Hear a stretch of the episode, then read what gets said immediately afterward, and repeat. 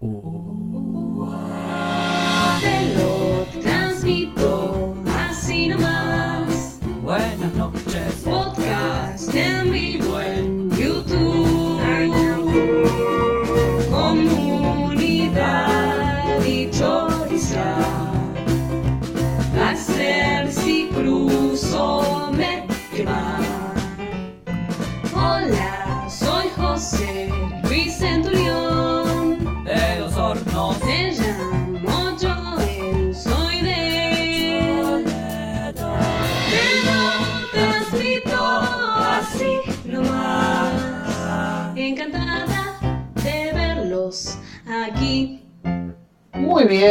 así comenzamos el programa número, número 229 de Te lo transmito así nomás. Ustedes desaparecieron y volvieron a aparecer mágicamente. Porque se vio la portada en grande. Buenas noches. Buenas noches, Buenas noches, Natalia. Buenas noches, Buenas Jorge. Buenas Ah, noches, buenas noches a, a todos y a todas. Hoy se escucha un poco más fuerte el, eh, el arengue en la calle, que estábamos hablando justo Ah, antes. sí. Hoy escuchamos, no el himno, pero sí se escuchó un poco más de aplausos y Ah. chiflidos. Claro, el himno es optativo de cada barrio. Acá en el mío, No, claro. obviamente, hay este, este, tanto nacionalismo que no iban a dejar de cantarlo. Pero, sí, la idea es aplaudir nomás. Después queda voluntad de cada cual. Para mí lo peor Claro. es la sirena. Vieron que en algunos Ah. pueblos se escucha la sirena. No sé si escucharon. Ah, cierto, sí. Eso es muy la purga. Que Claro. Suena una sirena y es que oh, te, van a, te van a empezar a matar. Sí, ¿no? Se está por ir toda la mierda. La gente colaboró con palabras para decir hoy en Instagram y yo voy a elegir al azar macula como palabra para que la gente del chat nos diga si se está escuchando. Muy bien, si ponen macula en el chat es que estamos y se escuchó la cortina y todo lo demás. Acá la gente está diciendo que vos, Julis, pareces un Mickey mutilado. Porque justo como el. tenés como Ah, algo porque atrás. está la boina. Claro, te hace como una oreja. Yo, yo te puedo pedir si la puedes sacar, porque la verdad es muy molesto. Vamos a, vamos a sacarla. Sí, sí, porque. El martes pasado estaba también. Yo me acuerdo porque todo el tiempo pensé, todo el programa estuve pensando en eso. Está ahí siempre. Lo que pasa es que la cámara está puesta, digamos, donde se puede. Pero justo queda en ese ángulo. Claro. Ahí la Pero ahí gente está, empezó a decir ahí. macula en el chat, macula, macula, azul, Macula, Macula Ah. Colkin. Andri Pochecho, Oh. Nico, Lucy, David Medina. Todos los maculas. Dracula, ponen algunos. Que variándolo. Que. Simón, tanto tiempo. Macula, berenjena. Ya. Muy bien. ¿Cómo andan, chicos? Eh, Encerrado. eh, la verdad que habiendo más o menos este, más o menos habiendo previsto que, que esto se iba a alargar, eh, Claro. yo diría que estoy, ¿cómo se dice? Em, ya preparado, predispuesto, ¿no? Mm, Sí. Como si, Sí. condicionado a eso. Así Sí, que bueno, yo- no, sí. No sé, Juli nos estaba co- comentando, Juli, que la gente quiere saber cómo está. Más y Y la gente, y nada, y es- es- es- se está haciendo complicado. Se está haciendo complicada la cosa. La lejanía con mi novia y la extensión que ya sabíamos, como Casper dice, que se iba a extender hasta Sí. Semana Santa, por lo menos hasta el 13 de abril, es como ya estoy a punto de agarrar un, un cincel y empezar a marcar los, los días en la pared y hacer la, la rayita, porque Como el hoyo. ¿La, como- la vieron al final el hoyo? no, no, no, No, vi el no, hoyo. Porque en el hoyo hacen No eso. vi el hoyo. Y es entendible, es entendible porque se vuelve complicada la, la, la nada Nisman constantemente, la rutina de la nada. Olvídate del horario, olvídate de levantarme o acostarme en una hora racional.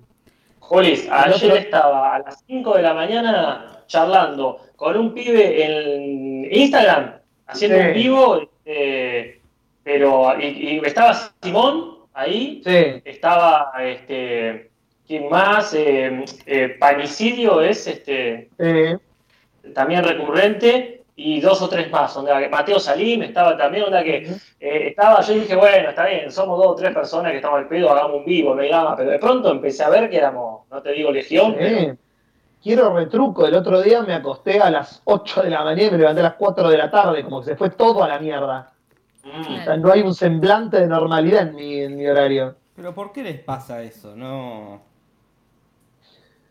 A mí, en particular, porque yo ya de por sí soy de vivir de noche.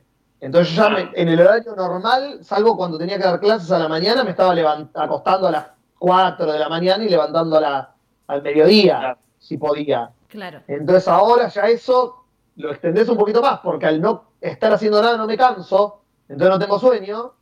Entonces, Eh, Yo voy a hablar desde mi experiencia de persona que vive así. claro.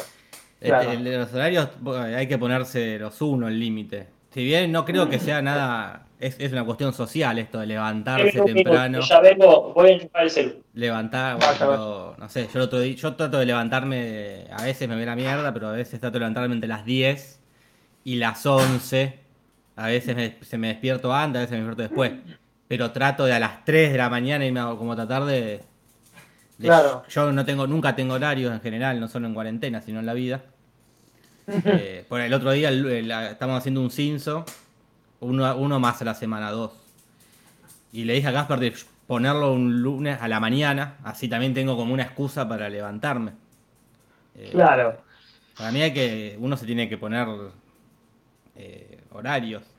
Si, si te, Sí, si, si te molesta, a mí también es- creo que es una cosa social esto de hay que levantarse Ah, no, ni en A pedo, a mí no, me molesta. mientras duermas 8 horas y no tengas un trabajo que... Claro. No, de hecho hay mucha gente que trabaja Sí, sí. rutinariamente, un taxista que trabaja a la madrugada, por ejemplo, también tiene como una vida Sí, sí, a es- contramano de los horarios Sí, estándar. un sereno.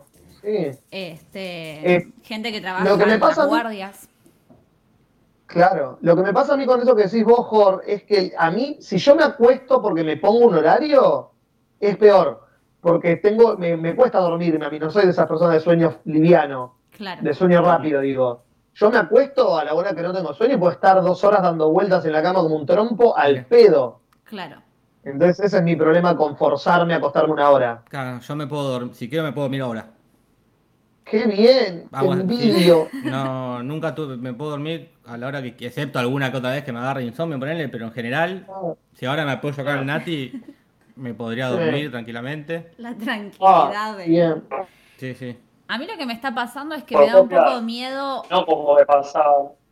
Me está dando miedo. no como le pasa a Casper, Claro. de que in- eh, se queda dormido de, Sí, de- Sin que querer. que no lo maneja, sino que una decisión. Si ahora me tuviera que ir a acostar porque se cortó la luz, voy, me acuesto Claro. y me duermo. ¡Ay, qué golazo eso! Nati.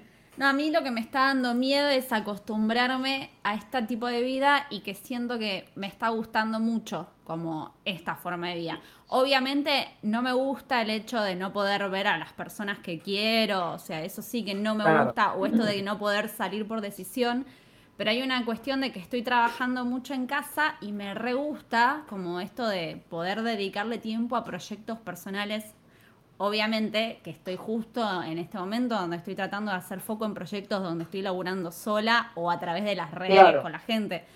Pero me está pasando eso, que me estoy disfrutando mucho de este tipo de trabajo y me encantaría como que me paguen para hacer lo que estoy haciendo ahora y no necesitar de como que no sé, como que me gusta trabajar así y me da Claro. como que miedo de que acostumbrarme y no querer volver a trabajar de otras cosas. Y es que, a ver, nadie va a salir del otro lado igual. Todos van a salir modificados.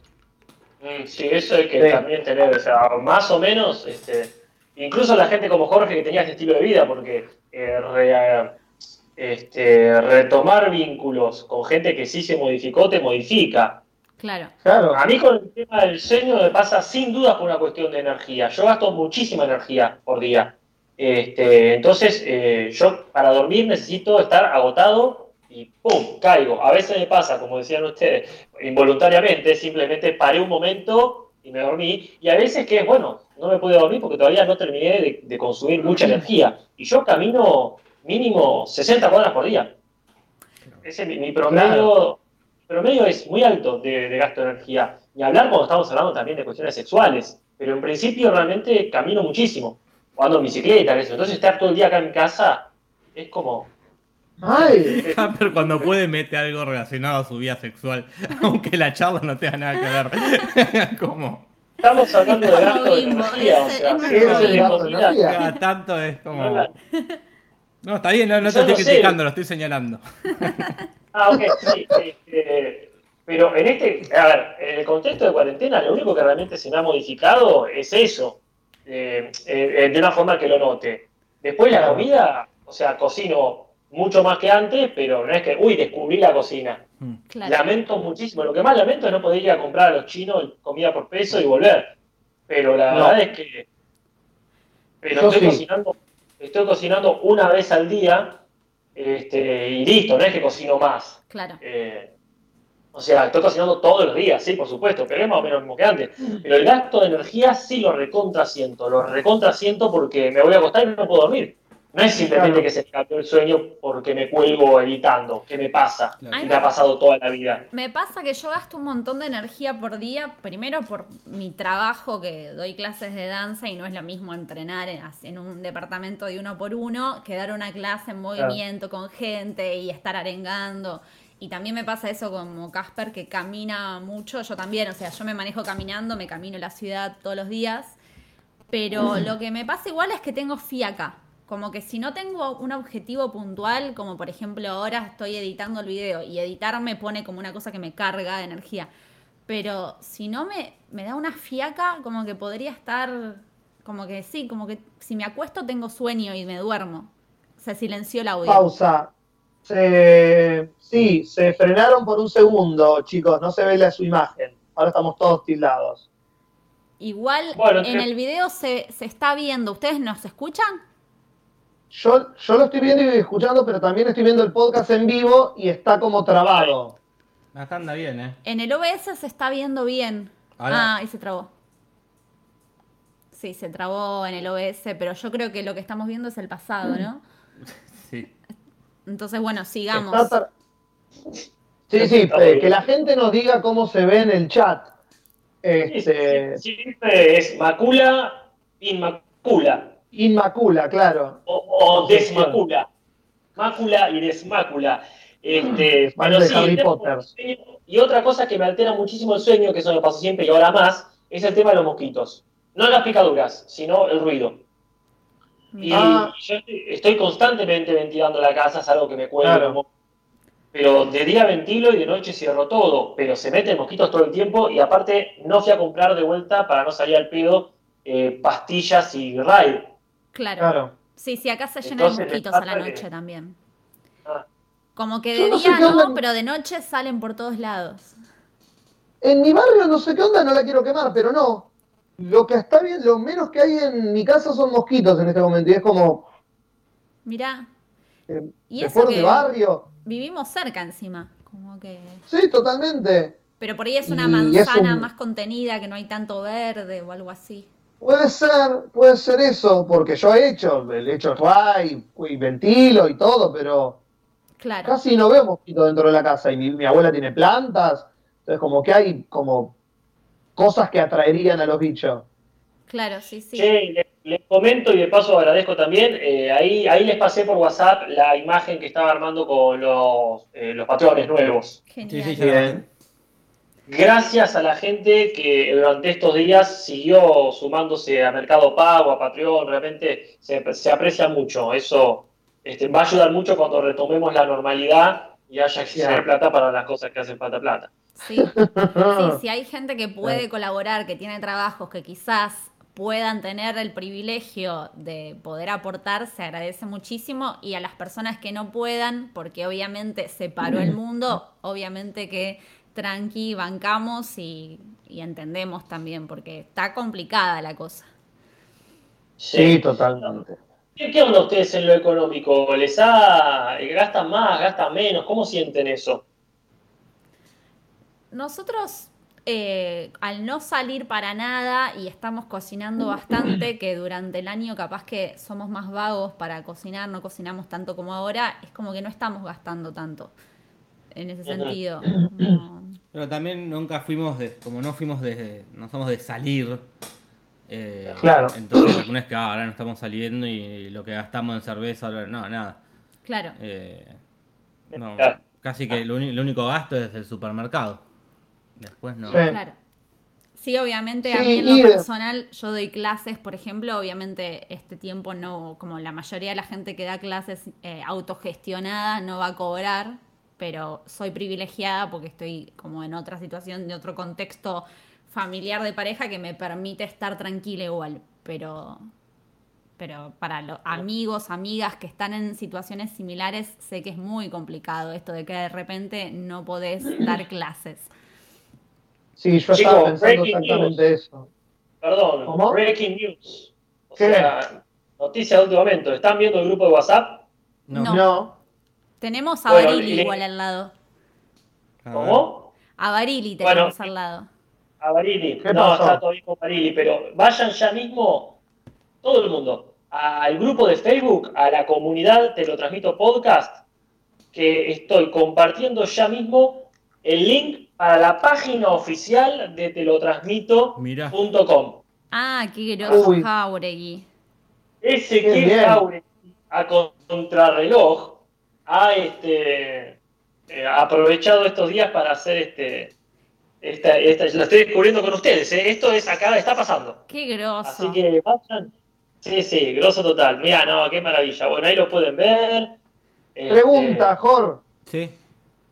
Salí sin querer del. Se me salió del, del video y se me corrió Casper para el costado. Si vos lo movés, se va a mover en el video que está viendo la gente, ¿no? Sí. Fuck. sí, sí, bueno. No puedo tocar, no puedo tocar nada. ¿Qué, ¿Dónde lo estás viendo Bien. ahora? Y veo como toda la habitación y veo la mitad de la cara de Casper. No, si yo lo muevo, la gente lo va a ver mal. Ah, Como mucho puede Casper mover la cámara si quiere, pero ¿A No, dónde? claro. Para, para ponerte más donde está, donde está tu mano ahora, ponele. Exacto, claro. Mover el plano para así Julis te ve. Pero yo no puedo, si yo lo muevo, se- Sí, va a quedar desprolijo el cuadrado. No, claro, está perfecto. No te, no te veré toda la cara, Casper, hoy. Bueno, a ver. No, sí, no puedo hacer más que. No, no es un problema de mi celular, claramente. No es de, no es de del video. Ahí está.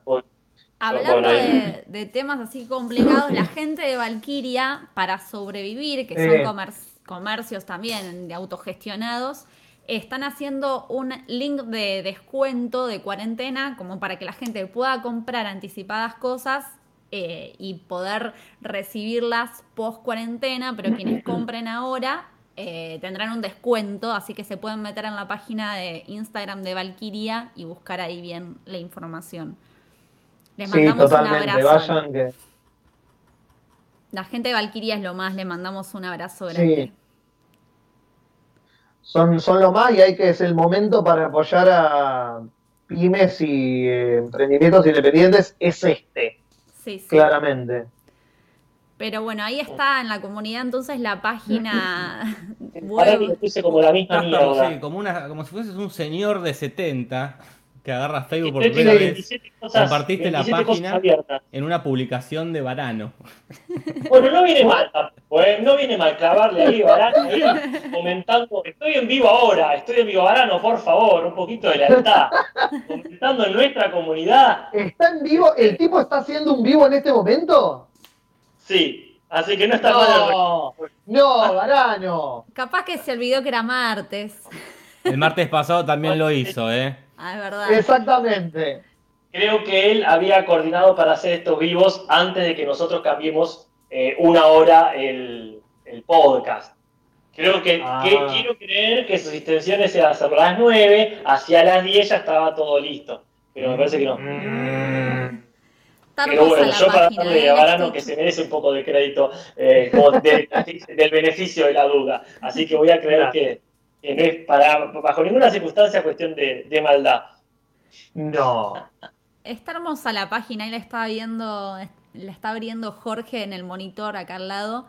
Este, y claro, eh, Jauregui nos estuvo haciendo preguntas estos días y eran evidentemente para la página. Yo respondía, pero me daba intriga, pero digo, ¿para qué será? Y yo estoy tratando de abrirla, pero pobrecita la compu están dando a dos por hora. ¿Quieren que leamos comentarios del podcast pasado? Eh, si puedo, Sí, yo los voy a ir buscando. yo también voy a ir a entrar al podcast anterior para ver qué nos dejó la gente que nos estuvo escuchando en vivo, pero no prometo nada. Esperen. Mientras hablemos, porque se está haciendo un bache Sí, tremendo. no, clara, claramente, claramente seguimos hablando, la gente nos, nos sigue escuchando y este, vos me que, decías con eh, el... mientras ustedes abren las páginas, yo le digo que acá nos están informando que Varano está en este momento en vivo con Fiti Gándara. No. O sea, otro Doble, traidor. doble ¿Cómo traición. fue? No, no, un- una puñalada tras otra. Y, No, no, y alguien no. había compartido una captura que el martes pasado Simón se metió a este chat y dijo, hola, me voy a ver el vivo de Varano. Yo no quiero decir nada. Decime, decime por favor que Marielita no. No, Marielita está acá. Está haciendo la previa Creo. en simultáneo. que ahora no era más la previa, era el simultáneo. Era muy raro todo. Bueno, acá abrí los comentarios. Yo aún no estoy pudiendo, así que me sumo cuando pueda. Benjamín Bautista Ávila dice, me voy a suicidar ya que nadie me dijo que no lo haga al final de cierto podcast, pero antes voy a contar un chiste que seguro le gusta a Julis. Iba una Uy, apretá pastilla... a ver más. Uy, era larguísimo. Mm. Apretá a ver más, sí. Bueno, entonces lo dejo... que lo lea Juli. Bueno, ahora cuando pueda abrirlo lo leo yo. Lo dejamos picando. Acá, ¿le- ¿lo vas a leer? No, yo no, ahora no puedo, así que todo tuyo, Casper, lo que sigue. Bueno, eh, Chanandler Bong dice, ¿cuál es la serie que los hace querer ver otro capítulo inmediatamente? Recomienden. Hace mil que no me pasa y ya no sé qué hacer con esto. Me cansé de hacer la del camello. Saludos. No sé qué es la del camello. La del No cabello. tengo idea. Para mí, ¿Transportado droga? como Me que te, suena algo sexual a mí. te guardás los capítulos, te los guardás y te los imaginas después, Ah. no sé. Como quien guarda agua. Está bien. No sé qué Dice tal. Qué lindo ver tan de cerca el pelo de Julis. Ah, Voy a Bueno, eh, eh, a mí la serie que me hace en este momento es sin duda Vete con Soul, pero no por una cuestión de cliffhanger, sino porque no me alcanza. no, mal. Se ¿Viste terminan muy rápido los capítulos. Sí, este. No lo vimos todavía. Ahí- hoy. Yo tampoco vi el de hoy. Ah, Yo lo vi, yo lo vi ayer a la noche. Ah, que yo iba a hacer eso, pero encontré una linda, linda noticia este, que ya después voy a decir. Este, otra serie que no sabía que ya estaba para ver. Bien. Eh, pero sí, con Vete con Sol me pasa eso, que no me alcanza. Es como, no sé, comer chocolate. Es una cuestión de que no decís, uy, mira cuánto que comí. Cada bocado que das es como si fuese el primero. Es decir, no, no me alcanza, esto no me llenó para nada. Claro.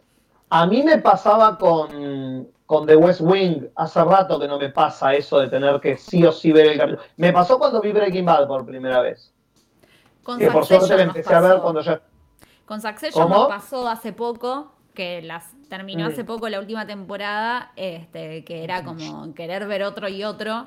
Eh, son esas Claro. series que decís, qué bueno sería ahora que aparezca una serie así, que en este momento no estamos teniendo ningún vínculo con una serie para maratonear, pero Succession generaba eso. Claro. Bien. Eh, acá tengo el- los comentarios, por fin. Vamos a leer el, ya que nos dejó el chiste largo, Benjamín Bautista Ávila hace dos días. Yo, sí, la Virgen. Esto queda grabado para siempre. Iba una pastilla caminando por la calle y toca la puerta de una casa y pregunta muy enojado, ¿está Firol? Ya empieza así, ¿eh? Y la pastilla que vive en la casa le grita, pará, cetamol, pará, cetamol. Y continúa. La pastilla abre la puerta y le, y le dice, no grites tanto que está descansando la pastilla que altera genéticamente las harinas. ¿La pastilla que altera genéticamente las harinas? Sí, la pastilla que altera genéticamente las harinas. Entonces sale la pastilla que altera genéticamente las harinas y dice, ¿qué pasa? ¿Por qué tanto ruido? Y la otra le pregunta, ¿vos sos la pastilla que altera genéticamente las harinas? Sí, soy la pastilla que altera genéticamente las harinas. Ah, le responde la otra, entonces vos clonás el pan. Y con eso nos podemos despedir hasta siempre. Bien. ¿Y no le preguntó si mejor alito? No, este le faltó mejor alito, le faltó el clásico. Pero bueno. El geniol también era fácil de meter. Sí, sí. Y si me metían a mí bueno. también, porque Nati me puede decir, ¿dó- yo puedo decir, ¿dónde, está la- ¿dónde están las llaves? Y buscá Pina, me puede decir Nati. Claro. Ah, mirá. Es, es muy específico. Es muy con específico. Tu Juli, apellido, y- tu apellido y Pina Bausch. Se le puede Claro, hacer solo dos personas. sí, sí, hay que hacer de toda la saga. Eso, eso da para. O algo con Sí, sí. Casper también que puede ser como, y bu, profe, no. como una Claro. cosa. Ah, ¿Quieren que tome Claro. examen, chicos? Y bu, profe, no. ¡Wow, chicos! Me estoy orgulloso. Te- no, Cada te, vez más rebuscados. ¿No te levantó el ánimo un poco en estos días? Sí, te juro que sí. ¿Te dieron Creo ganas? que esto es de las pocas cosas que me levantan el ánimo es hacer este podcast. Para mí tenés que ¿tenemos escuchar? Furia Bebé a las 4 de la tarde todos los días. Si alguien está Sí. como medio con ganas de suicidarse en esta cuarentena, escuchen Furia Bebé porque es como ver gente que está como muy al borde de hacer cualquier cosa. Entonces decís, ah, yo estoy bastante centrada. Ya. Bueno, hacemos un comentario más y, y cerramos. Hay muchos Dale, comentarios dale. lindos de la gente que nos, nos dice cosas lindas. Este, Y acá, este Paparulo Michigón, que ya lo- me, me encanta el nombre que tiene, dice que el baile de la cortina del final debería ser legalizado. Muy necesario, te lo transmito en época de cuarentena. Sí, la semana pasada pasó, al igual que el comienzo, que nosotros, Casper y yo, no escuchábamos la cortina mientras terminaba el programa. Entonces Nati la empezó a cantar. Y nosotros hacíamos como que la escuchábamos y bailábamos. Es una palabra muy amplia, ¿no? Este, mi playback sí, les indicaba el tiempo de por dónde, cuándo iba a terminar Claro. el programa. ¿Hay algún Claro. eh, experto en Skype en el chat que, nos, que me pueda decir por qué eh, Julis y Casper no escuchan lo, lo que se transmite por... Porque ustedes pueden, espectadores y espectadoras, escuchar a la cortina, pero ellos no. Claro. Solo escuchan lo que entra por el micrófono. Entonces alguien que Es diga, yo soy muy bueno con, con el Skype, dice alguien, ¿no? Por ejemplo, Leandro Coria dice, no, yo, yo soy un capo del Skype, tenés que hacer esto. claro. Nos haría un gran favor. Yo creo que igual Sí, no hay sí, mucha lógica con las plataformas, como que está funcionando todo medio raro, porque por ejemplo el otro día cuando hicimos la prueba, el celular tuyo hacía una interferencia tremenda y cuando el otro día se nos estaba por acabar la batería de la cámara pusimos el celular y de repente no hizo esa interferencia. No estuvo la. Que tenganlo preparado porque es probable que hoy ocurra de vuelta Sí, eso. sí, Sí. Sí, sí, como que hay lógicas raras. Y que con la tecnología siempre así. Me parece que nadie tiene como. No hay una respuesta para un problema. Por eso el chiste de probaste con apagarla y prenderla. Porque por eso a veces haces eso y lo solucionas. Y es como, no, pará. No puede alguien estudiar una carrera para que me diga apagarla y prenderla y que funcione. Sí, sí. Yo creo que la tecnología no tiene una solución para un problema. ¿Vieron algo? Pero si hay un experto, que venga. ¿Vieron cosas locas así como de formas de resolver eh, las cuestiones de la comunicación en la actualidad? Por ejemplo, el otro día vimos PH, no sé si se enteraron cómo lo hicieron, PH. Ay, sí, justo estábamos cenando con mi abuela y lo enganché. No sé si Casper lo, como- lo llegaste No, a para ver. nada, por favor. ¿Te acordás, Casper, la escena esta de. ¿Cómo se llama? El demoledor. ¿La ubicás el demoledor? A pleno. Hay una escena de una reunión que está teniendo los, los villanos y son todos como televisores planos que salen de una mesa. Ah, Así era PH. Era Eso eso, el era. futuro. el Eran futuro. como cuatro robots con la cabeza de pantalla de la que salía Lali Espósito o Chano, por ejemplo.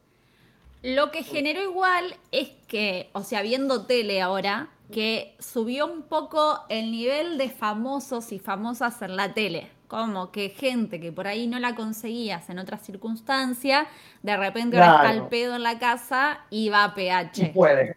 Claro. Claro, estaba en Baraglia, por ejemplo. Ajá, Y claro, como, claro. ¡eh, Baraglia! Solamente vi un post que estaba Graciela Alfano. No, pero no estaba gracioso. No, no la, no, no la No vi a sé qué- fan. No, no- no sé en qué canal ni en qué programa. Claro. Pero Aprovecho para- solucionaron.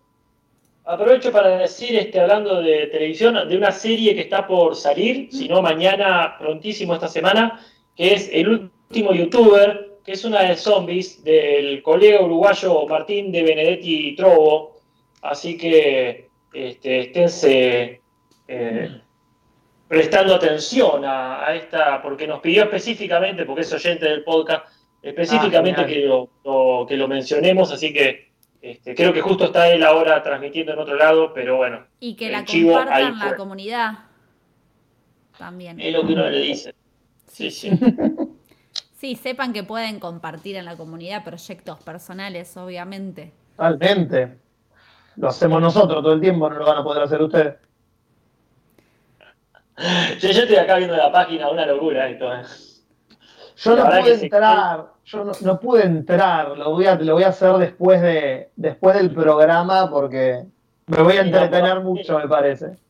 Está muy buena incluso la parte de auspiciantes. Acá pueden ver el slide, o como se diga, de la Bastilla, Valkyria, de la gente de Krum, que, que todavía tenemos que rifar la, la historieta, que sortearla, perdón.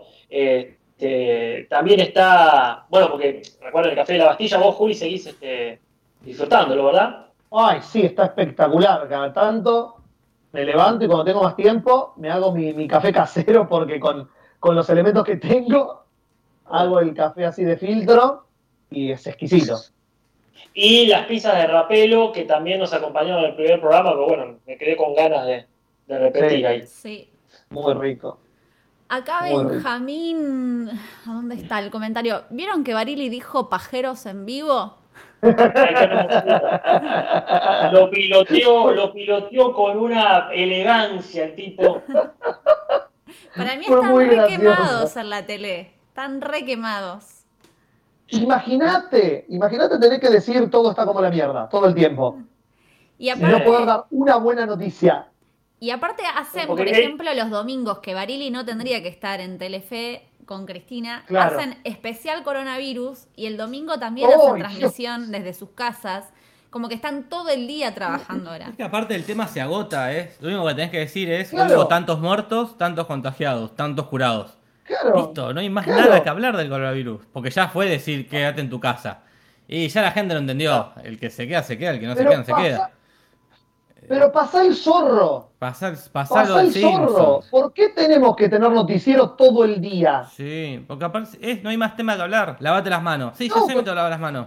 Ya te entendí. Si no me las lavo, Ah. tranquilo, último, pero no es que no me lo tenga que decir todo el tiempo. Para mí es re buen momento para que en la tele empiecen a poner producciones web. Por ejemplo, que pongan las series web, La hora Ah. de mi vida, Tiempo Libre, no sé, todas Claro, las series. Pa- para mí tienen que pasar, eh, por ejemplo, Telefe tiene que pasar Grande Paz, Naranja y Media, como agarrar. Los eh, grandes éxitos del canal, claro. sí, eh, el 13 tiene que pasar Amigobios, ponele, Gasoleros. Por el nombre de Dios, ponele. Sí, sí, sí, un programa, pues, sí, to- toda una, una sección especial, no sé. Eh, Centennials, se- Centennials conocen los 90. Y hasta Claro. no- noticieros viejos tendrían que pasar. Mónica y César. Mónica y Este, César del exacto. 92, ponele. Y, Sí, y nosotros lo miramos como si noticias fuese de ahora. Toda la saga, toda la saga de cabezas tiene que pasar. Uh, Ah, totalmente. claro, la AMIA. Sí, Claro, todo, el jarrón, claro. todo el jarrón de Coppola. Claro, sí, Oh, sí. oh, oh. Ya Todo se, entero. la, la- la televisión se, se muerde la cola. Sí. Mal. La otra vez vimos televisivo. cosas que vimos en el verano que no pudimos compartir en el podcast durante enero. Sí. No sé si vieron alguna vez o se enteraron de lo que era Divina Comedia. Comida, Divina Comida. No. ¿Qué es eso? Era un programa que se hizo en Telefe en el verano, que un grupito de famosos y famosas, por ejemplo, nosotros, pónganle que somos de la tele, Sí. un día los invito a comer a mi casa, otro día vamos a lo de Ah, Juli, sí. yo soy la anfitriona, y bueno, y ahí un- Sí, lo una semana estuvo Coppola. Y en todos los lo vi. programas hacían chistes del jarrón, como que había algo del que enseguida la tele se va a los 90 porque hicieron la cena salió. En el departamento ese. O sea, comieron ahí, estaba el jarrón. En el mismo departamento. Sí, re turbio era el departamento. Todo negro, Claro. como que el living era negro, el comedor muy de...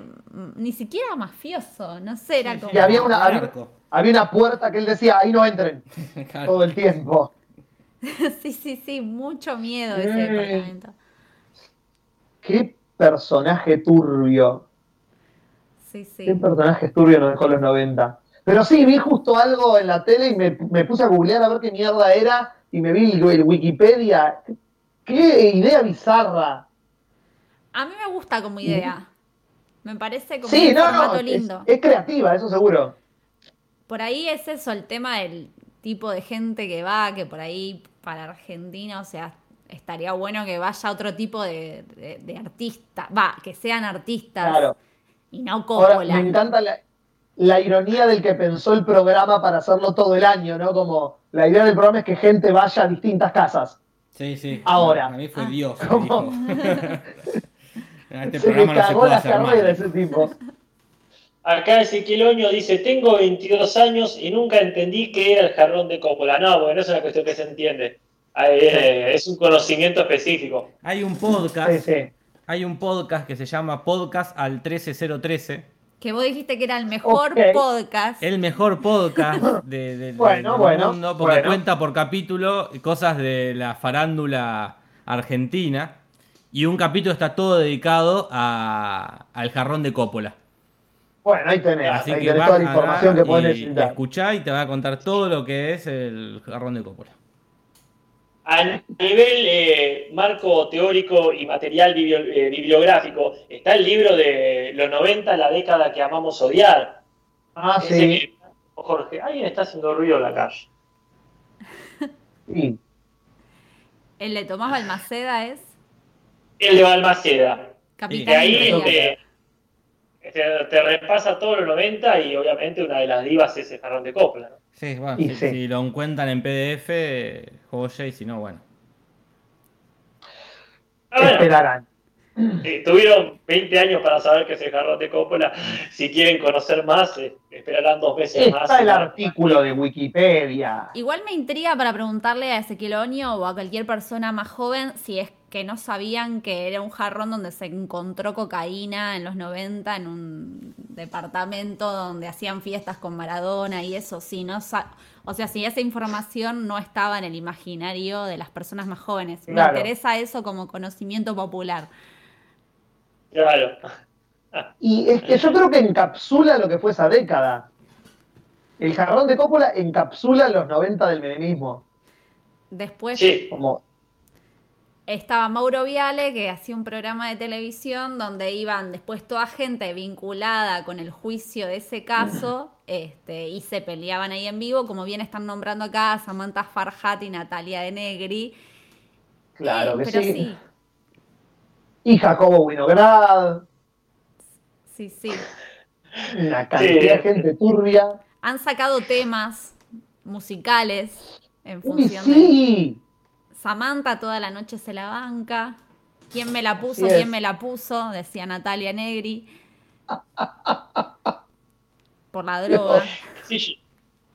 ¿Cómo sobrevivimos a esa década? Y acá ¿Y estamos, cómo, no sé. cómo sobrevivimos a esta? Que hay un virus. No.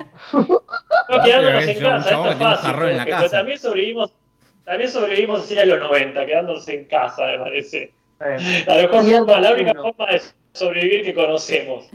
Si hay mucha gente que está diciendo en el chat que no tiene ni idea de esto, Y está bien, no, hay- no- no es algo no, obvio, Mejor. obvio. no es algo que haya que saber. Obvio que no. Pero me intrigaba. No, no te lo van a tomar en la escuela. ¿Cuándo se declaró la independencia? ¿Qué había en el jarrón de Debería. Coppola? Debería, porque explica mucho más dónde estamos eso que saber de tantas cosas de Sarmiento. realmente todo lo que pasó en los 90 es el material constitutivo de esta época. Acá de todas formas me causa gracia que, claro, eh, Sophie dice, pensé que era Coppola el director, Francis Ford. Y bueno, claro, claro. esa aclaración, esa aclaración hay que hacerla. No estamos hablando de la cocaína de Francis Ford Coppola. Hay que Que hacer un seguramente la podcast que sea el de los 90. Sí. Sí. Bueno, pues ustedes se acuerdan cómo arrancamos nosotros? Sí, noticias los flashback, se 90. viene flashback. Ay, qué bien que sería si tuviésemos la tecnología en este momento. Si hubiésemos pensado antes, se podía hacer. Lo hacíamos. Porque es una Sí, pavada. sí. Algunas pelucas, algo así. Ah, algún vestuario berreta. Pero es sí. cierto, hicimos la, la repasada de todas las noticias año por año. Sí, sí, pero digo, eso. ahora con toda la experiencia atravesada y desde el 2020 podríamos hacer un podcast cuando volvamos más en el formato profesional, eh, como Sí. que sea eh, todo contextualizado en los 90. Me encanta, me encanta. si es que y este, yendo para. ¿Cómo Nati? Si es que volvemos a la. No, normalidad. tranquila. Ah, yo creo que ya hemos dado una vuelta de página. ¿eh? Creo que realmente ahora podemos empezar a prescindir de los 90 y, y ya juntamos mucho material de memes entre el 2010 y el 2020 como para poder dar una vuelta de página y no depender de toda la, este, las referencias culturales de los 90. Claro. Incluso a nivel general, lo digo, no solamente de, de farándula argentina, sino de esto de depender siempre de, de memes de los Simpsons, de depender siempre de, no sé, de Mortal Kombat. Creo que ya estamos, a- a- hemos generado material propio nuevo. Y sí, de esta década. Pero bueno, seguimos No en tuvimos cuarentena. Exacto, ¿qué, qué se vio? ¿Qué vimos? Bueno, co- eh, Mm. que compartamos con Casper la peli que vimos fue la de Harry Potter, la del chabón de Harry Potter. ¿Cómo se llama? Cansa Aquí no Kimbo. voy a... No, vimos Esa. películas distintas. Ya me doy cuenta por el gesto que hizo Casper. Ah, yo pensé que habíamos visto la misma. A ver, Nati, vos decime si coincide. Tiene dos armas, dos pistolas clavadas en las manos. Mm, No, pero podría ser, pero no, o sea. La, la que A digo ver. yo está, Harry Potter está preso. No, acá bueno, de Potter, alguna así- forma sí, porque está preso de las circunstancias, no Claro. se puede escapar. Pero no, tiene dos armas literalmente clavadas en la mano. Ah, Wow. ¿Cuál viste, Casper? Esa que dijeron recién, Akimbo, ¿cómo es? Guns Guns Akimbo. Esa, ¿Está Guns buena? Akimbo. No, no, tampoco está mala, es como eh, lo mismo que voy a decir después de Aves de Presa. Son esas películas que eh, me dan ganas de volver a ver Deadpool de vuelta. Claro. ¿En qué Claro. sentido? Que no tiene nada nuevo para contar. Que quiere ser algo, pero no, pues llega. Y, lo es, eh, la, la película no es tan mala, o sea, no es que decís, uy, qué mala película, qué al pedo que existe. No, no, no. Pero son esas cosas que vos decís, son un montón de recursos juntos que se ven muy bien, que son atractivos, pero que en realidad, en realidad no está contando nada nuevo. Claro. ¿Puedes hacer No digo nada nuevo, eh, nada, nada, nada profundo, interesante, nada que vos digas, uy, me dejó, no me dejó mucho, me- te, te- Claro. te- te entretiene, te divierte durante una hora y media, pero después no es que decís, ah, mira, claro, porque acá esto y lo otro, y no, es como, las reflexiones que hace, porque las tiene, no son Mm. nuevas. Por ejemplo, esta reflexión del tipo metido, bueno, habla un poquito de la película, ¿no? Sí, puedes hacer una Bueno. reseña para la gente que no sabe absolutamente nada de la película, como yo. Sí, sí no, pero, yo te igual vos daba por sentado que iba a ser la misma película. No. Eh, esta de Guns Akimbo es eh, una película donde Daniel Radcliffe está todo el tiempo, obviamente con un cartel que dice no soy Harry Potter, no soy Harry Claro. Potter.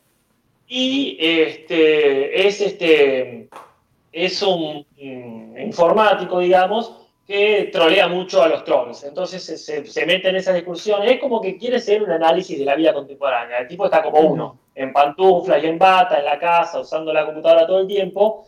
pero eh, trolea tanto que lo- los tipos malos, que son unos unos pandilleros que hacen transmisiones de luchas a muerte, dicen, ah, ¿te haces el vivo? Le encuentran ahí la, la data y eh, se lo llevan a, a participar de prepo en este torneo. Entonces le clavan armas en las manos y le dicen, tenés un día para matar a tal eh, contrincante y si no lo mataste, matamos. Entonces él tiene que ir a verse con la novia. Es un poco lo que muy bien hizo en su momento eh, eh, las siete, los siete exnovios, ¿cómo es? Eh, Scott Pilgrim contra el mundo. Scott Ah. Pilgrim, claro.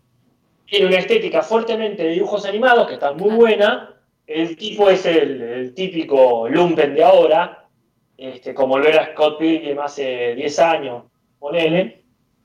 Entonces, bueno, es eso, acá como, como dice María Biblioteca, Harry Potter y el tumpero mestizo. Sí, son esas cosas que decís, bueno, claro, es llevar un extremo el estilo de vida contemporánea, pero Claro. pero no deja marca para mí, es, es eso nomás, es eh, pibe quiere, quiere reencontrarse con piba y en el medio tiene que matar gente.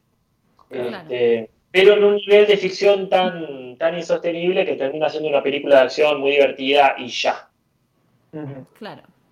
¿Y, y vos, Nati, cuál, cuál viste? Eh, vi un montón de cosas. Una es, por ejemplo, Pero la de, Casa. pero No, la de no, la Harry de Potter, Harry. digo. Ah, de Harry, Po- la de Harry Potter. ¿Te acordás el nombre, Jor? ¿Cómo era? Escape from Pretoria. Escape from Escape from Pretoria. Pretoria es el nombre de la cárcel. Historia. Eh, es Harry Potter escapándose de una cárcel, básicamente. Mm. Con unos compañeros.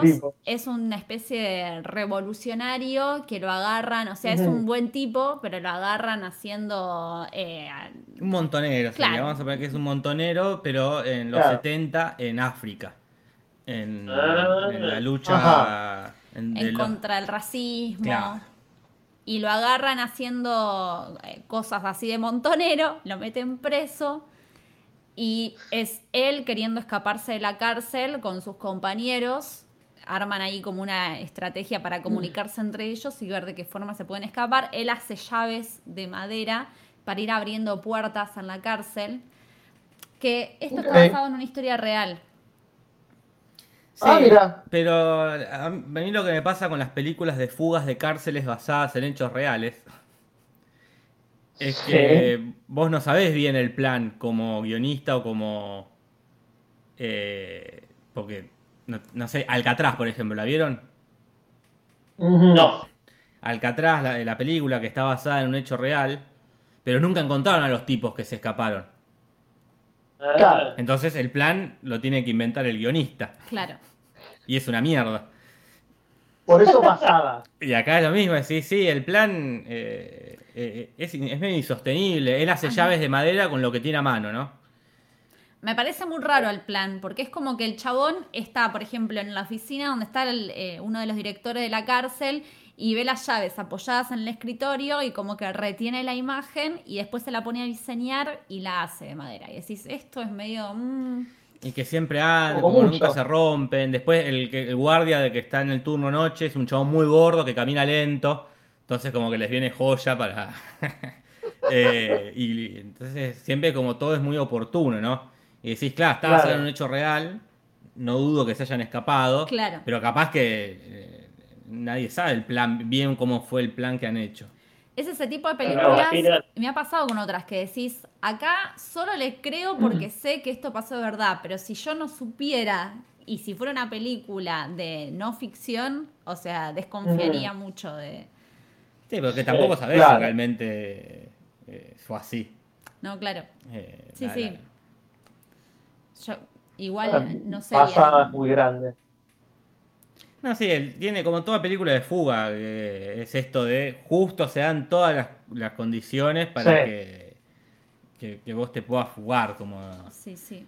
eh, justo te revisan el día, la- te revisan la celda el día que vos decidiste esconder el, el cosito. Justo el- eh, no está mirando para ese lado el guardia, como tiene un montón de cosas así, decís, bueno, Sí, no es una película que recomendaría yo. no, no. Claro. Bueno, acá pasa lo mismo con la de. Ah, perdón. Sí, no, digo, iba a seguir hablando de, de películas Sí, que no recomendaríamos. Sí, por favor. Eh, Casper y yo coincidimos con una. que es que los dos vimos eh, Birds of Prey, Aves de Presa. Ah, nosotros también. Ah, ¿la vieron también? Sí, sí. Ah, genial. ¿Qué onda?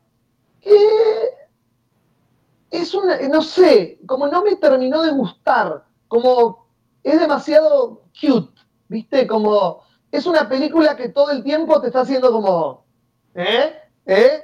¿Eh? Simpáticos que somos, ¿no? Somos recopados. Como mirá la estética que tenemos, mirá cómo rompemos la cuarta pared, mirá cómo... Y como basta, sé una película y dejate de joder. Sé la película, no señales lo que estás haciendo en la película todo el tiempo. Sí, Como sí. me, me- me- me mo- me molestó. Sí, a mí son el tipo de películas que nunca me llamaron la atención, o sea, como que no, de, Claro. por naturaleza ya no me atraen ese tipo de películas. Eh. Lo que sí destaco por ahí es que a, a diferencia de la mayoría de las películas que se venían haciendo hasta ahora, hay un montón de cuestiones que yo antes criticaba que acá ya, bueno, no las puedo criticar, pero en cuestiones de género, por ejemplo. Pero Claro. como película me pasa que me aburrió un poco, no sé, como que me... Mm. Por ejemplo, para destacar, no me parec- las peleas me parecieron medias pedorras y la película que hablamos el martes pasado de Hunter, por ejemplo, tenía zarpadas peleas, como que, no sé, Claro. para comparar cosas, elementos que Sí, puedan sí. llegar a tener en común. Claro. Sí, me, a me mí me pasó eso que pasa... dice Casper. Me dieron Sí. ganas de ver Deadpool. Que me dio ganas de ver Deadpool. Como está imitando Sí. otras películas. Es que es una versión. a- a- yo la disfruté mucho la película, eh, ojo, en el sentido de que la pasé bien, fue como, no sé, andar en Sí. calecita. O bien. Claro. Eh, pero tiene eso que ahora, por ejemplo, me confundo si pasó algo en la de Harry Potter, en la, perdón, la de Daniel Radcliffe o en esta, porque tienen ese mundo bastante parecido. No, viste como las peleas, para a tal lo Ah. bajaron con un cuchillo de plástico o eso fue en la otra. Como decir, Claro. eh, le partieron las piernas saltando encima, eso fue nada de porque es bastante, bastante similar. Claro. Pero Claro. me parece que me parece que es una versión, o sea, no es por comparar con Deadpool eh, eh, cruelmente, pero me parece que es una versión light de, de lo mismo que ya está y que ya generó Deadpool. Sí, sí. Puede ser una Claro. película recontra partida, eh, mirá que no hay ningún problema. Pero tiene esto que decir, claro, este, eh, es light para lo que uno como espectador ya viene acostumbrado a ver. Eh, pero bueno, es eso, es como una golosina. En el momento la re disfruté, pero después me olvidé. Sí. Acá Juan Cruz eh, se queja de algo que se ha quejado mucha gente, que es que todos los malos son hombres. Eh, Mm. como en todas las películas de superhéroes, ¿no? Claro. Eh, también Claro. se, le agarró pobre la película de como de, de ¿cómo se llama? de chivo expiatorio. O sea, ah, ¿ves lo que hace el feminismo con las películas? Eh, que las películas son una mierda, es como, y la película es una mierda por otras cosas, no porque Claro. Claro. eh, haya mujeres, sería igual de mierda si el protagonista era un chabón. Sí, sí, como la mayoría de las películas la- de superhéroes. Claro, es como. eh, sí, sí, no tiene la culpa el, el feminismo. La- Lo que pasa para mí es que ya re fue el género superhéroes. Para mí, Dios mandó el coronavirus para que dejen de hacer películas de superhéroes. Sí, basta. Él estaba viendo, Dios dijo, bueno, ya con Endgame ya está, dijo, ya se terminó. Es una teoría un poco fuerte, pero Y vio que estaban sacando más. Dijo, ¿cómo van a sacar más? No, basta. Y mandó un virus porque como- que se pierde la sorpresa de, de- de la, de la pe- Yo ya sé que van a ganar la- la- los, los- las protagonistas, Claro. van a ganar ella, va a perder, eh, va a perder Ewan McGregor, que morirá o lo meterán preso. Nada va a pasar más que van a ser esas dos variables. Sí, sí. Eh, Es que el, el tema con eso, y me parece que está bien lo que decís de que basta con las películas de superhéroes, ya, ya está, es que va- tiene que pasar algo como pasó en su momento con lo que fueron las películas de western. Había un momento en que era todo el tiempo películas de western y de golpe dejaron de existir. ¿Pero por qué? Porque hubo como una un surgimiento de otro género de películas, más de autor, más de distintos géneros que no eran como la repetición constante de algo, que hizo que se creara un periodo de tiempo en el que no había, para que después surgiera, no sé qué vino después, las películas de guerra, ponele. Sí, sí, hasta que venga una especie de- Tarantino del futuro que en el 2040 haga unas películas de superhéroe pero que peguen un salto. Totalmente. Pero tiene que haber eso, porque ¿qué las reemplaza las películas de superhéroes? Las películas de superhéroes se van a dejar de hacer cuando surja algo que lo reemplace. Como en las películas de superhéroes en su momento reemplazaron, no sé, a las de Cowboys. O a las de guerra, que se venían haciendo un montón. En los 2000 tenías eh, Pearl Harbor, el Rescatando al Soldado Ryan, La Caída del Alcohol Negro, la serie Band of Brothers. Era como todo era de soldados. Sí, sí, en los 80 eran todos slasher. Eh, Claro. Sí, sí, todas las décadas tienen su como su género que se explota hasta, hasta, hasta la mierda, hasta que no, no se Sí. pueda más. Y para mí ya los superhéroes llegaron a ese punto. Sí, Y aparte me acuerdo cuando me pasó bien, cuando vimos Spider-Man 2, que fue después de Endgame, y es como, y ya está, también es eso, es, ah, no, no, no, no tiene nada... Ya un chabón Para decir. destruyó medio universo, ¿qué va a venir este chabón ahora con un casco a... qué, boludo? Si ya, había- ya vimos uno de destruyó un universo. Ya está. Sí, yo no puedo decir nada porque la única película que me gustó de verdad fue Deadpool, así, de ese estilo. Como que es la única que recuerde, aparte, como que todas las películas que vi desde que empecé a hacer el podcast, que las empecé a ver, fue como que las olvidé a todas. Es que son todas olvidables. De hecho, en el, en- dentro de 20 años, la única que va a quedar en la memoria es Endgame, pero por la guita que recaudó, no por la calidad de la película. Claro. Todas van a ser olvidables. Como, son, como fueron olvidables todos los slasher de los 80, y recordamos tres, Jason, Freddy y, y Halloween. Y ni, y ni siquiera Pero ¿no recordamos la parece? película. Recordamos el personaje. Sí, poner que alguna película, eh, la 1 de Halloween, eh, quedó en, el, quedó en la memoria. o- Sí. Y acá, dentro de 20 años, nos acordaremos de cuál fue la única buena, sí, ponele, ¿De qué? de superhéroes, de, no sé. Y no No, sé si vale. todas, todas las Batman de Nolan, qué sé yo. Para mí ahí siempre va a pasar eso de que de, de cualquier género quedan solamente cuatro o cinco. O sea, nadie se acuerda de todas las tragedias de, de, de Sófocles. Claro, sí, sí. eh, Sí, sí. De tres de las siete que quedaron vivas, de las 100 que escribió que se perdieron en Alejandría. O sea que en realidad, si yo me acuerdo de todas, de todas, todas, todas las bandas, me voy a acordar de, de- de las dos primeras de Tim Burton, pasen las que pasen. Totalmente. Y supongo que lo que se va a venir ahora son las películas de, de epidemias, así. Eh, no, propuesta, Sí, fuera, sí, de, sí. fuera de chiste, como dicen los chicos ahora.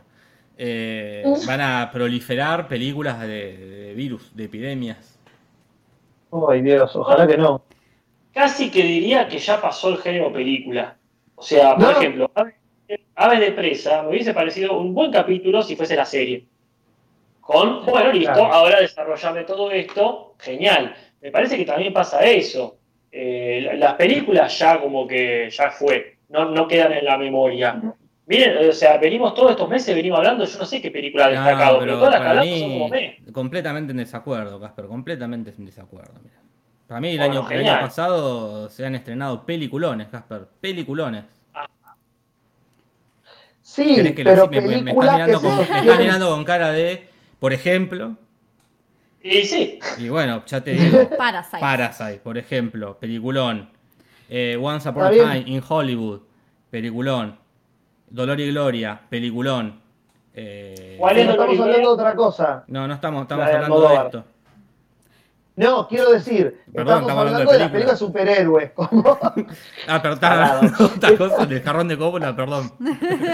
No, quiero decir, estábamos hablando de películas de superhéroes. Como... Estas estamos hablando de películas que se sostienen por sí solas. Son películas que empiezan y terminan. No, No, es ah, el género de películas de Parasite. No, no, Casper estaba diciendo que, no- que últimamente estamos hablando, no, no hay películas que hayan quedado en el...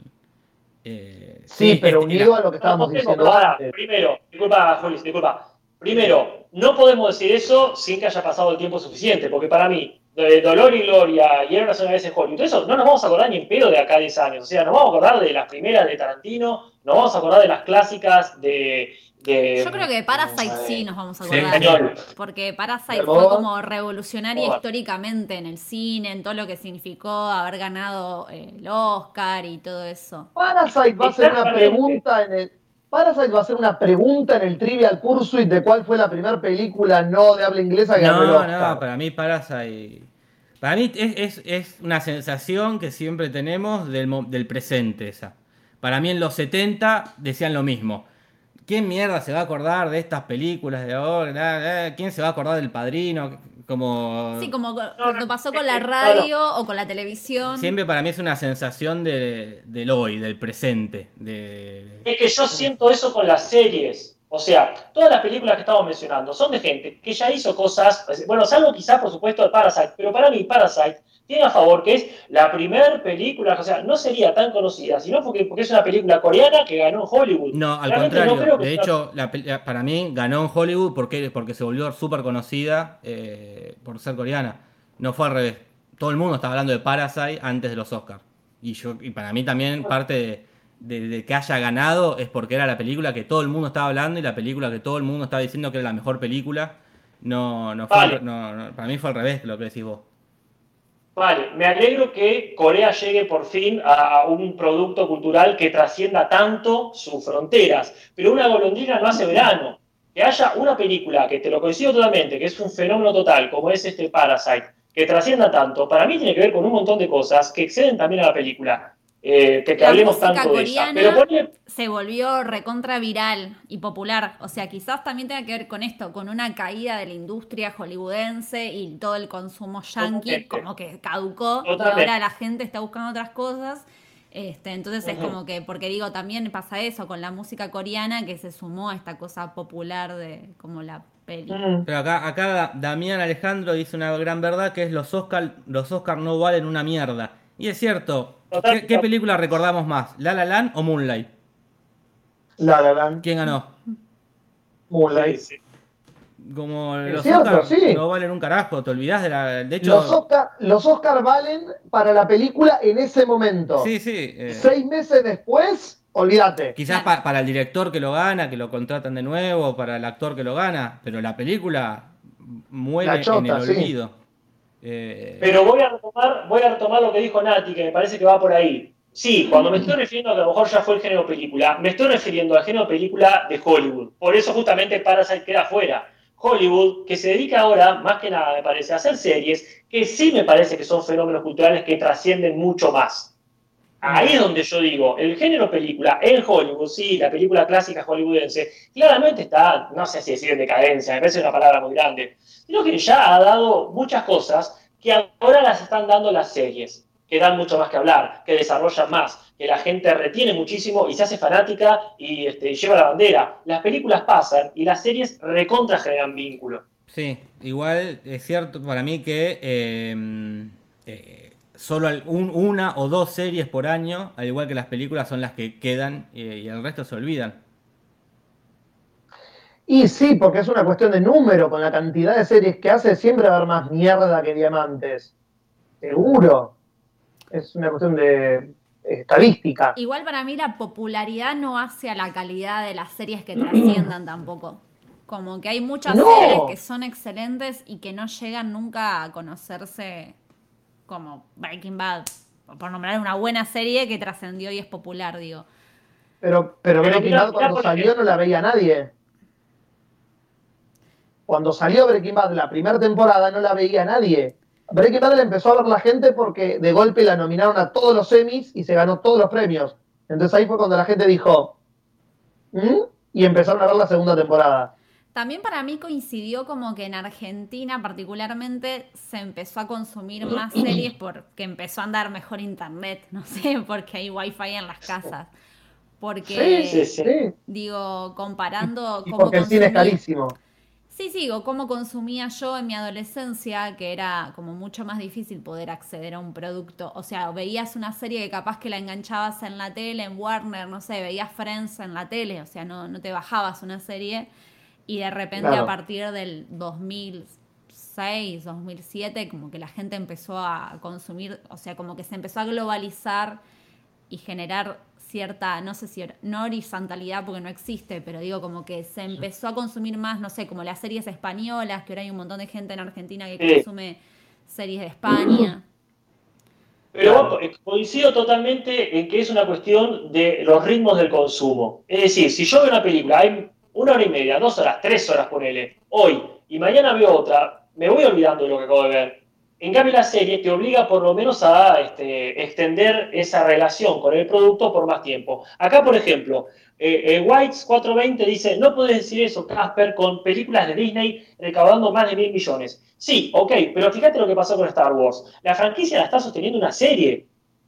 O sea, este, por más millones que haya recaudado la nueva trilogía de Star Wars, en realidad las esperanzas y la calidad, que es de lo que estoy hablando, están en cómo el producto desarrollado de la serie es, desde cualquier punto de vista, superior a las películas, a los tanques películas que pasa. Igual esto es Sí. más una pregunta para ver qué piensan. ¿Creen que la Mm. serie supera popularmente a las películas actuales? O sea, económicamente me parece que no la sostienen. Como que al revés, que la serie se puede hacer porque hay tanques capitalistas que la pueden sostener. Porque me parece que la serie, o sea, solo la escuché por ustedes. No conozco gente que la- hable de esa serie. ¿De Mandalorian? Sí, Sí. Para, para mí ya quedó re en el olvido el Mandalorian.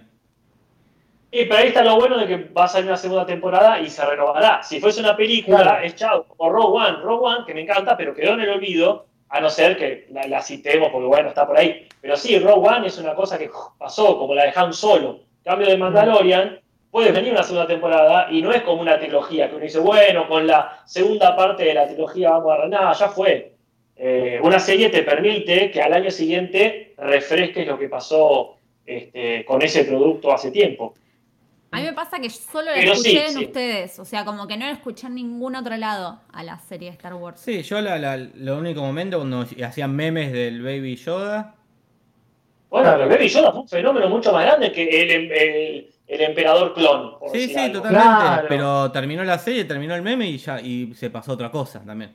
Eh, como, Completamente como de decía. Pérez acá también, Stranger Things. Durante lo- los dos meses que dura la serie, está todo el mundo hablando de eso, terminó la serie y, se olvidó. Y no pasa así, y no pasaba así con Game of Thrones, ponele. Entre temporada y temporada pasaba un año y medio y, y, Y y se- todo- seguían todo el tiempo, existían memes, existían boludeces. Eh, Bueno, no pasa con, no sé, eh, no creo que hablemos de, de Mandalorian como hoy hablamos de Breaking Bad, ponele. Acá Bueno, pero ahí está lo bueno. Parkman dice, las series se- no son insostenibles, perdón, son insostenibles económicamente, solo se sostienen con la publicidad no tradicional.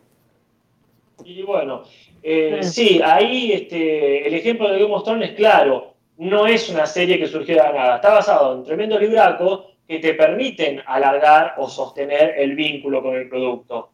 Cuando vos haces una serie como Stranger Things, que fue una cosa que, uy, la pegamos, bueno, alarguémoslo, y siempre va a ser eh, algo que se deshace. Pero para mí, Stranger Things marcó un montón de cosas. Este, no digo que se sostenga bien, pero cada vez que resurja va a dar que hablar. Eh, de todas formas, sí me parece que las series que más garpan son las que están pensadas realmente para, durar varias temporadas y no porque pintó. Es decir, como Breaking Bad, que no baja nunca, este, y no como, este, no sé, a ver, Sex Education, que la están estirando como pueden y ya no va para más. O 13 razones guay, que la segunda temporada me parece que fue en decadencia, e ignoro si hay una tercera. Acá profesor Gokun dice, pasa que ustedes no están mucho en internet.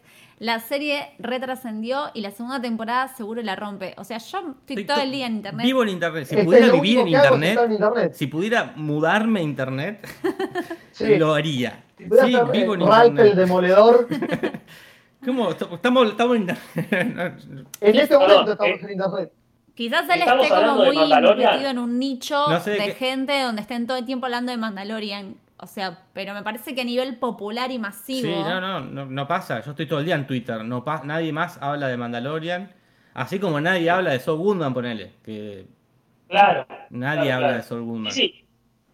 Eh, seguramente que de Mandalorian es recontra, o sea, lo puede ver cualquiera, por supuesto, pero pegó, pegó en el fandom de Star Wars. Claro. De todas formas, es verdad que el Baby Yoda fue alto meme, aunque no haya visto la serie, que por eso garpa. No viste la serie, no importa, entendés que es un bebé Yoda, se acabó. Pero sí, este, eh, te toca de cerca si, si te interesa todo Star Wars, si no, decís, bueno, ya fue.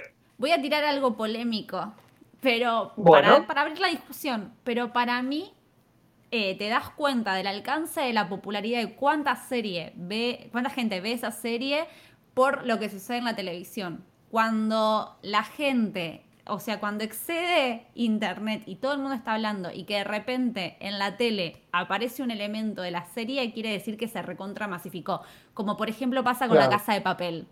La casa de papel Ah. será una mierda, pero, o sea, todo el mundo conoce la casa de papel. Vos vas a cualquier lugar, la nombras, o sea, hablo de ese tipo de alcance, un alcance popular, no un alcance de nicho. Sí, puede ser, también el, el ejemplo podría ser cuando ves el disfraz en la casa de disfraces.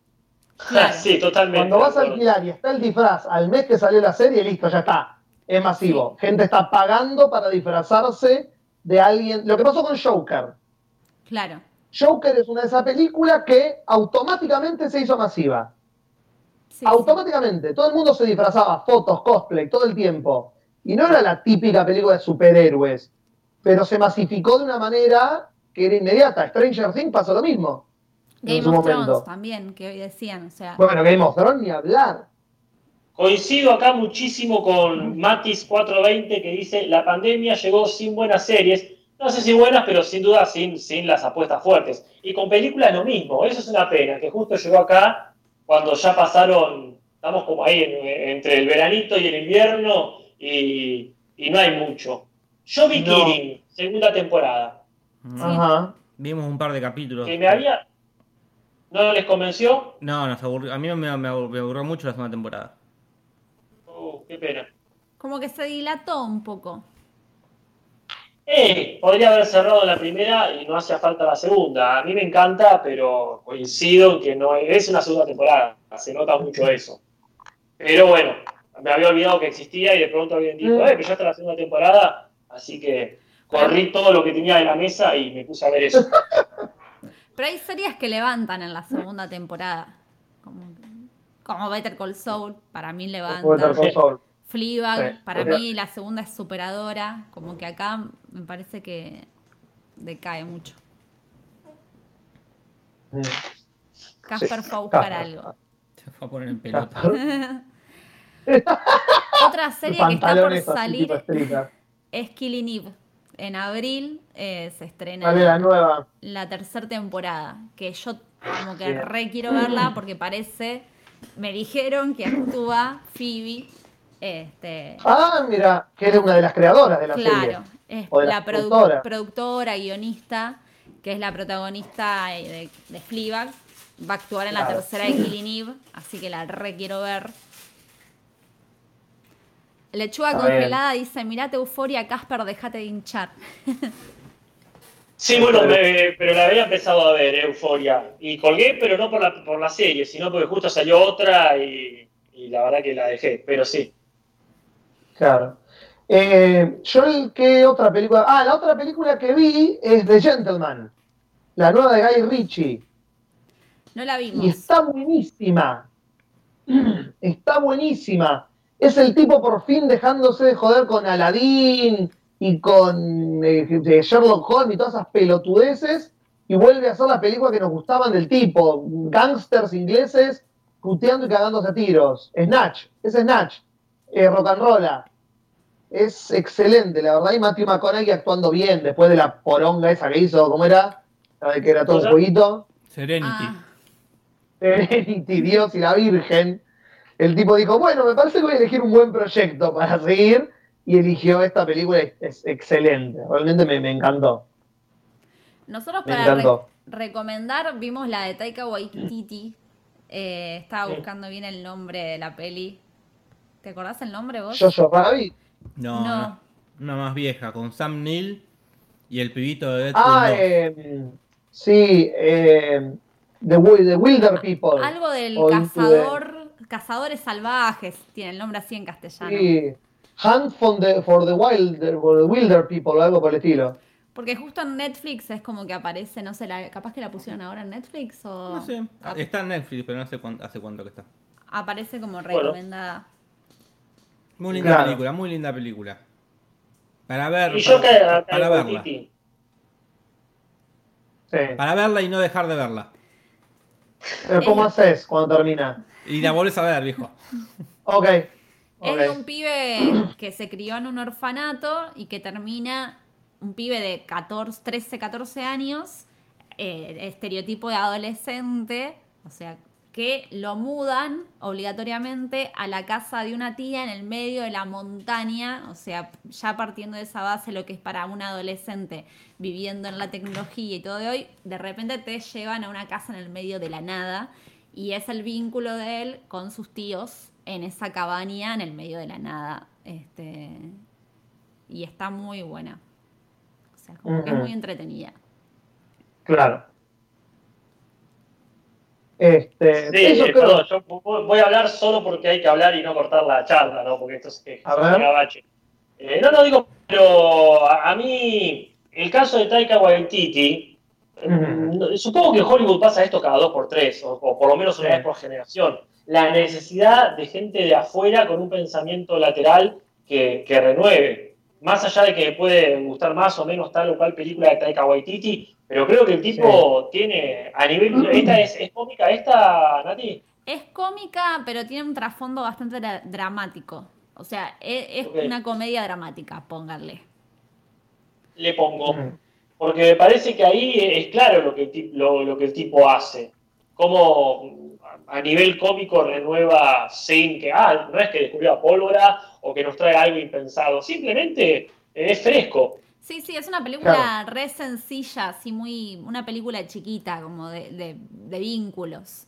En, el- en la montaña, entre este chaboncito. Mm. Y actúa muy bien el pibito, el que hace Ricky, eh, que era el que. ¿Vos dijiste dónde actuó? El de Deadpool 2. Ah, el de Deadpool 2 eh, está Ah. súper bien y el vínculo que tienen con sus tíos, eh, no quiero spoilear nada, pero está bueno para verla porque sí, es algo muy... a mí me gustan mucho las películas así de vínculos familiares, me parece como lo, Claro. Lindo. Eh, Re- eh, vinculo, hablando, no, no es, no es un chiste, pero vinculo con el tema de superhéroes. Por ejemplo, Sí. a mí de, de superhéroes, lo último que me gustó realmente fue la serie de Doom Patrol. Porque en realidad es re superhéroe, todo lo que quieras, pero hace hincapié en eso justamente, en esta familia de superhéroes que en realidad son un montón de gente rejuntada que no tiene nada que ver y cómo se van este cómo se van generando vínculos entre, entre la gente. Che, eh, se les apagó a los chicos el celu, me parece, Sí. ¿no? sí, se nos apagó la de- cámara, porque ya estamos cerca, ya estamos cerca de La media. media. pero nos siguen escuchando. Sí, sí. Sí, totalmente. Está Lucía Así que- Uncal en el chat, le mandamos un beso grande. Uncal. Lucía que está haciendo sus microrelatos en su Instagram, la pueden buscar. Hola, Luncal, ¿cómo le va? En el chat Este, también pusieron, Nati habla de la, del hombre invisible. Hablamos el martes pasado justo de esa Sí. película. Pero otra cosa que vimos fue Poco Ortodoxa, que es una serie que está ahora media de moda en Netflix. Y es re Ajá. polémica. Muy polémica. No sé si saben algo de esa serie. No tengo la menor idea. Es una pibita que pertenece como a la comunidad judía, pero con una familia ortodoxa. Yo no conocía a nadie ni, ni sé mucho de la comunidad ortodoxa judía. Pero bueno, te lo presentan todo como una especie de Handmaid's Tale, donde ella está recontra atrapada en esa familia súper oprimida y se quiere escapar de ese vínculo familiar. Y el otro día escuchaba a Danila en Futurock, que ella es judía, este, y decía como que estaba medio enojada porque hacían ver, como dice, de todo lo que podés contar de los judíos ortodoxos, justo agarrás la parte que es como contar como si los judíos fueran mafia directamente. Claro, Eh, claro. Porque realmente es como si la secuestraran a la piba, más o menos. Ah, Me y interesa. se armó polémica. Claro, me interesa un poco ver más para ver qué onda eso, hasta qué punto es correcta, entre comillas, y hasta qué punto se está yendo al carajo. Al mismo tiempo está basado en una historia real. Zarpado, bueno, Eh, en realidad es que ahí está lo lindo también, de cuando si empezás a buscar las, a ver, los, los micromundos eh, de cada región, tenés un montón de historias, tenés que salirte de lo convencional. Si vas a la mafia judía acá en Argentina, que cuente Parkman si sabe del cementerio de Avellaneda, y ahí tenés un montón de cosas, la red de trata que tenían, de pibas polacas con él que traían, que las tenían que man- ma- eh, mandar ahí al cementerio, porque no, sab- no sab- no sabían a quién encargársela. Hay un montón de micromundos ahí que tienen eso que no son este eh, no son historias que eh, que pueda entender eh, alguien sin contexto, Claro. y por otro lado que siempre van a ofender a tal o cual comunidad, sin duda. Tenés que animarte a hacerlo, pero bueno, así, así avanza también eh, la literatura, el cine. Claro, yo lo que pienso Claro. es que, por ejemplo, de los católicos, si fuera una serie que bardea a los católicos ortodoxos, como que todo el mundo sabe más. Entonces es como más fácil entender que estás hablando como de un grupo de gente y no de gente por ahí católica que no es peligrosa, como podría ser una tía nuestra. Pero en cambio acá, Claro. como no hay información sobre los judíos ortodoxos, si vos no sabes nada, podés catalogar después a que la gente judía hace eso y meterlos. Como que eso es lo peligroso quizás de esta serie. Claro. Bien. Bueno, Sony, Eh, Sony 20. ¿La idea sí. es terminar y media? No, acá no estoy pudiendo enganchar el. El cel- no estamos pudiendo cambiar la cámara. Así que si quieren, Ajá. pasamos la ¿Les puedo encuesta. pedir de, de poner el- la imagen de los patrones? Y mientras tanto, podemos poner Uy, qué flashero esto. la Sí, encuesta ¿qué de está Mariela. pasando? Pongo la Ah, encuesta, de, la Mariela encuesta de Mariela. mientras Jorge trata. Buenísimo. Voy de nuevo, perdón. Uy, ¿qué Marielita? ¿estás ahí? Sí, Natalia. Bueno, una encuesta más pasó, se agradece como siempre la participación de la comunidad y tenemos seis puestos. La encuesta se trataba sobre cosas que hacer en la cuarentena. Y el puesto 6 es ver tops random en YouTube. El puesto 5 es armar una lista de películas que tenés pendientes y empezar a verlas. El puesto 4 es ver el podcast. El puesto 3 es leer. El puesto 2 es Mingo y Aníbal contra el coronavirus. Y el puesto 1 es subir memes de Casper a la comunidad. Bueno, como siempre, se agradece toda la buena onda que le están poniendo a estos momentos difíciles. Y bueno, le mando un saludo a la gente de la comunidad, a la gente del podcast. Y bueno, a seguir aguantando los trapos. Y bueno, la semana que viene tienen una nueva encuesta. Un beso grande. Gracias, Mariela, te mando un beso. Acá la gente Sí, se quedó ahí- debatiendo un poco de esta cuestión. eh, no es lo mismo la comunidad judía gitana que la católica. Claro, yo creo que cualquier extremo es peligroso también. No, obvio, totalmente. Cualquier eh, cosa al extremo ya es como. mm, Sí, No no, va. vale, cualquier ortodoxia, cualquier ortodoxa me pone incómodo, mínimo, mínimo incómodo. Este, pero sí, no es lo mismo porque aparte está esa cuestión de eh, qué tantos clichés, ten- o sea, de, de- de todo tenemos un cliché o un estereotipo. Pero. Sí. ¿cuántos tenemos de tal comunidad? Que a lo mejor son 10, 15 clichés y a lo mejor tenemos 2, 3 nomás de otra. Entonces hay Claro. mucho más para romper. Hay grupos humanos, quiero decir, que tienen mucho todavía para, para romper del estereotipo que conocemos. Claro, sí, sí, Este, Y, y- y ni hablar si vas cambiando de lugar en lugar. Sí. sí, sí. Pero bueno, este, eh, me, me dejas con ganas de todas formas de ver. ¿Cómo se llamaba? Poco ortodoxa. Ok. Así Muy que, bien. bueno, gracias Mariela, perdón, pero tenía que, necesitaba leer el chat porque por ahí se quedó la gente también. Es todo un tema polémico que da para hablar, pero bueno, lo podremos seguir Sí, desarrollando en- más adelante, sí da. claramente. Yo todavía no Bueno, leí. entonces.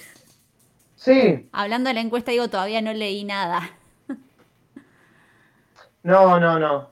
Yo no. Leer se, se me fue eso hace años y ahora menos. Como que tengo más tiempo y menos ganas de leer. Bueno, chicos. Yo acá tengo historietas para leer. Ahí que, que me habían pasado, este, me voy a poner al día con el rubro ese. Y, este, y sigo, le- les, les agradezco muchísimo que se suscriban al canal, ahora que sirve para algo, el de Casper Uncal, quiero decir, este, independientemente de que les gusten o no las clases de literatura y lengua, porque eso es lo que Claro. estoy haciendo, pero si les, eh, si les viene bien para alguien recomendárselo y compartirlo, eh, se agradece porque cuanto eh, estoy recibiendo muy, muy buenas consultas y sugerencias para continuar con eso, más allá del inmediato objetivo que era eh, las clases para la cuarentena. Claro. bueno, chicos, un placer ha sido desde este vacío. Obviamente. Les mando un abrazo. Desde el éter. Sí. No, Nos vemos, el que viene. Gracias, Jorge, vemos, por darnos la tecnología. No, gracias a ustedes, gracias a ustedes. Gracias a Y toda la ahora que gente. sé, ahora que sé, Jorge, que, podés irte a dormir en cualquier momento. También te agradezco no haberte ido a dormir, que podías haber Claro. eso. Onda Nati hacer el podcast este con dos pibes, este, así cual. que se aprecia mucho el gesto. Hasta el martes que viene, gente. Gracias por estar ahí. Chao, fuerza, Julis. Fuerza, Julis. Gracias. Te